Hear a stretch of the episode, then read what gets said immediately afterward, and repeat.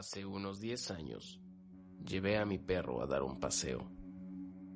Vivíamos en una parte deteriorada pero histórica del pueblo, llena de casas antiguas. Algunas casas estaban bien mantenidas, otras estaban abandonadas y algunas en cambio estaban casi completamente destruidas. Había una buena mezcla de personas en ese vecindario. Paseando al perro, Paso frente a tres o cuatro casas y me detengo en la esquina mientras Pony olfatea la hierba o lo que sea. Me doy la vuelta y de repente hay un hombre parado muy cerca de mí. No tengo idea de dónde vino. Por lo general, soy muy consciente de mi entorno y Pony odia a los hombres extraños. Tropecé unos pasos hacia atrás. Inmediatamente tuve esta sensación absoluta de escalofrío me preguntó, ¿es un pitbull? Y le respondí que sí. Luego dijo, ella te protegerá.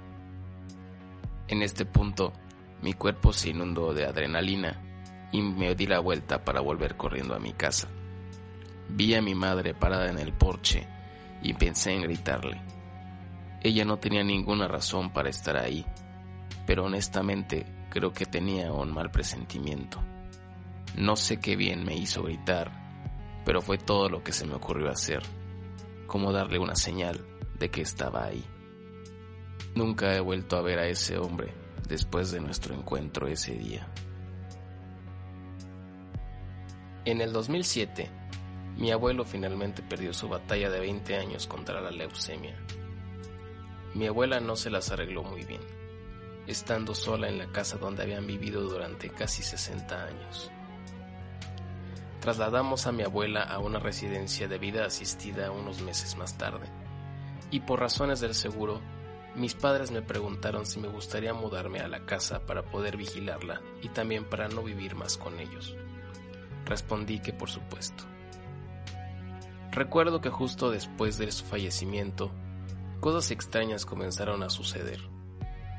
El retrato que teníamos de él en la sala de estar se cayó Marcos de fotos que contenían fotos de él se voltearon sobre su frente durante la noche. Sin embargo, no me importó, porque pensé que mi abuela lo estaba inventando. Antes de mudarme, mi familia consiguió un gran contenedor de basura para que pudiéramos limpiar parte del desorden de la casa. Como pasábamos la mayor parte del día limpiando y era verano, traíamos al perro de la familia con nosotros. Mi abuelo amaba mucho a ese perro. Pero después que falleció, mi perro ya no iba al sótano, donde mi abuelo pasaba la mayor parte del tiempo en su oficina. Ella se negaba a ir al sótano y ladraba en las escaleras varias veces. Esto fue extraño, ya que nuestro perro casi nunca ladraba. Finalmente me hizo pensar, él está aquí.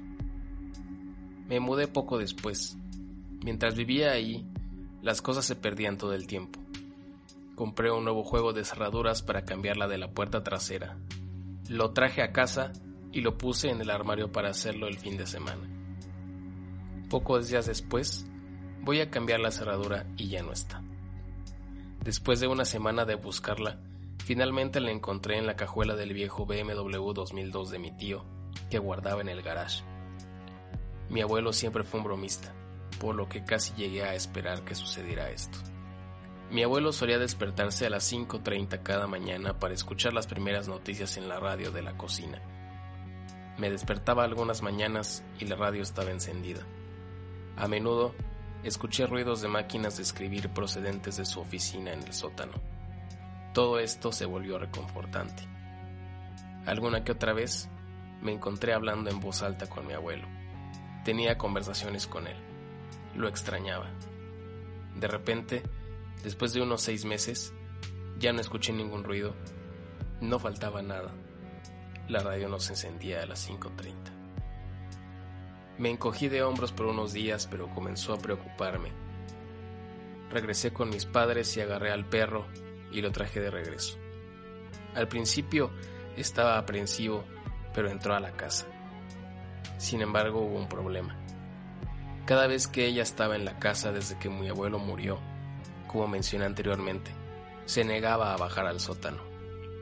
Esta vez, sin embargo, ella bajó las escaleras y fue directamente a su oficina. Pero no estaba ladrando. No se paseaba, no estaba haciendo nada. Fue entonces cuando me di cuenta de que se había ido. Me rompí. De repente me sentí increíblemente solo. Aunque habían pasado unos ocho meses desde su muerte, era la primera vez que sentía que se había ido. Hace unos años, mi hermano recibía una llamada en su teléfono celular alrededor de las dos o tres de la mañana cada noche. Él respondería y era este sonido infernal, como la estática mezclada con gritos. Cambió su número celular después de un mes de esto y se detuvo. Luego, después de una semana más o menos, comenzó de nuevo.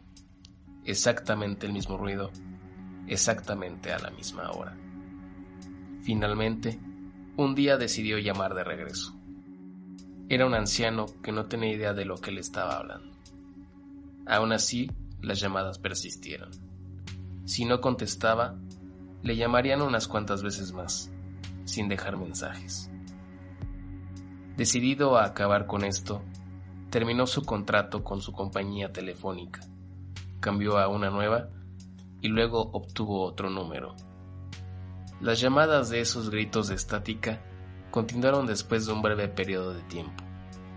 Para entonces, estaba aterrorizado todas las noches.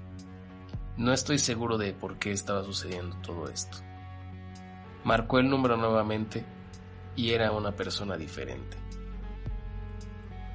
Alrededor de este tiempo, perdió su trabajo y su teléfono.